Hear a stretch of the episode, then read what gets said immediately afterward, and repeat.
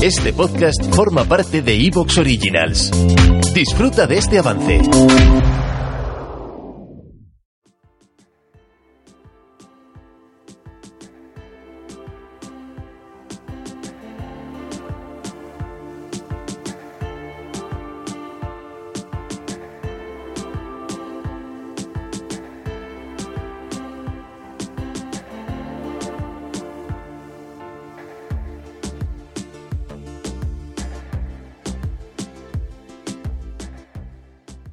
Consciente momento, José Luis. ¿Consciente momento?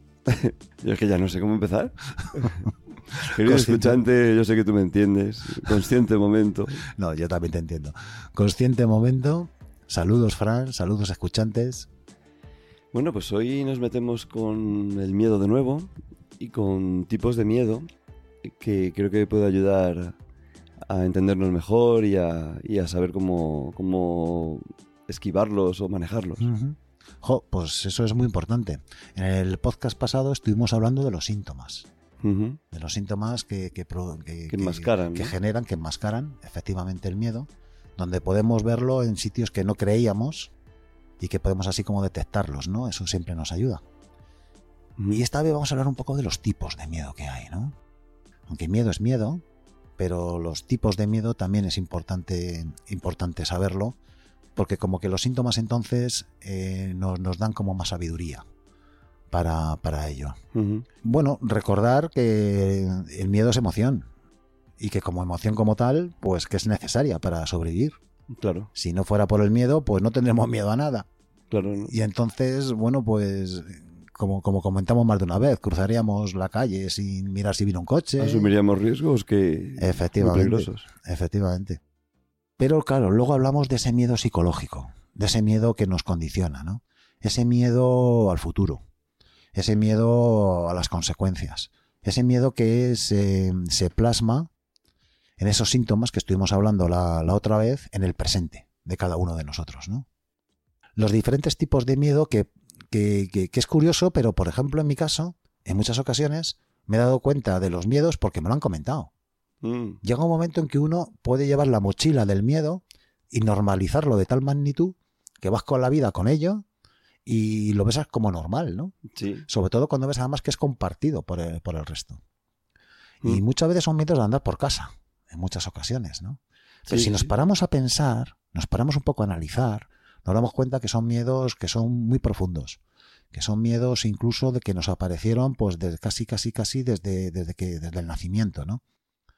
Por ejemplo, fijaros que para evitar miedo cuántas cosas dejamos de hacer, cuántas cosas variamos en nuestro fluir, cómo nos condicionan nuestra propia dinámica de vida y por hablar ya de algún tipo de miedo, pues por ejemplo está el miedo a el miedo a la soledad. Wow. Fíjate cómo el miedo a la soledad nos puede influir en nuestro día a día, ¿no?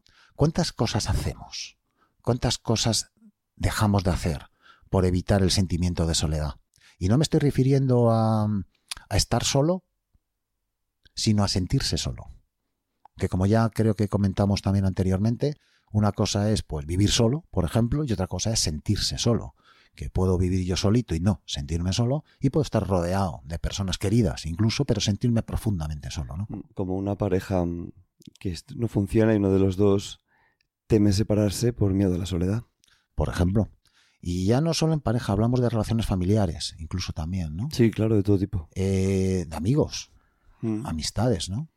Eh, antes que perder mis amistades, que tanto me mortifican últimamente, pues trago sapos y culebras, ¿no? Sí, sí. Muchas veces hay que tragar sapos y culebras porque es que resulta que la alternativa me da miedo, que es quedarme solo, ¿no? Sí, y muchas veces no lo sabemos. No nos damos cuenta de que es miedo. Es que la palabra miedo, como decíamos en el otro podcast, no se suele usar. Miedo yo, porque uno piensa en el miedo de las películas de terror, ¿no? ¡Ah!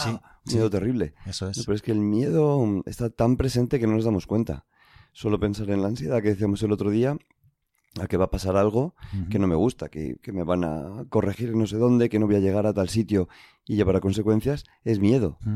Entonces, miedo está mucho más presente de lo que creemos. Fíjate, miedo al que dirán, Pues es increíble, está totalmente presente. Total. Ahora me ha venido uno de los síntomas que, que, que comentamos en el podcast de, del miércoles pasado, ¿no? Como por ejemplo eh, esa vergüenza, esa timidez, ¿no? Miedo al que dirán de nosotros, a ser juzgados. Claro, es que, es que el miedo al que dirán es un miedo al juicio. Eh, sentir que es que, qué es lo que piensan de nosotros, para evitar eso, cuántas cosas dejamos de hacer, cuántas cosas nos cerramos en nosotros mismos para que no se sepa lo que pensamos. Ir vestido de una manera o de otra. ¿No? La sociedad condiciona muchísimo y ahora un poco menos.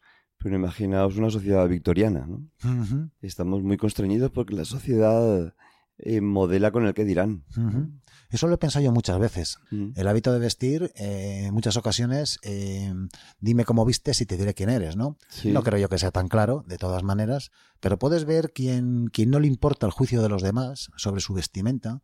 Hay quien está condicionado constantemente con su vestimenta. Hay un refrán anglosajón que dice algo así como según te visten te tratan. Tell me how you dress uh, and you will be addressed o, some- o algo así, ¿no? O sea, Ujú. según, según cómo te vistes te tratan y es verdad. Si tú vas ahí de traje que no veas te van a mirar con un cierto respeto Sí. y si vas muy tirado te miran de otra manera. Y a lo mejor yo estoy llenito de miedo, pero voy con mi traje Mm. y parece como que doy otra imagen, ¿no? Sí, sí, Así se van construyendo las máscaras. Sí, sí, sí. Pues fíjate, miedos, miedos apuñados. Miedo a sentir que no me tienen en cuenta. Mm, Miedo, miedo al abandono. sí. ¿Te está gustando lo que escuchas? Este podcast forma parte de Evox Originals y puedes escucharlo completo y gratis desde la aplicación de Evox. Instálala desde tu store y suscríbete a él para no perderte ningún episodio.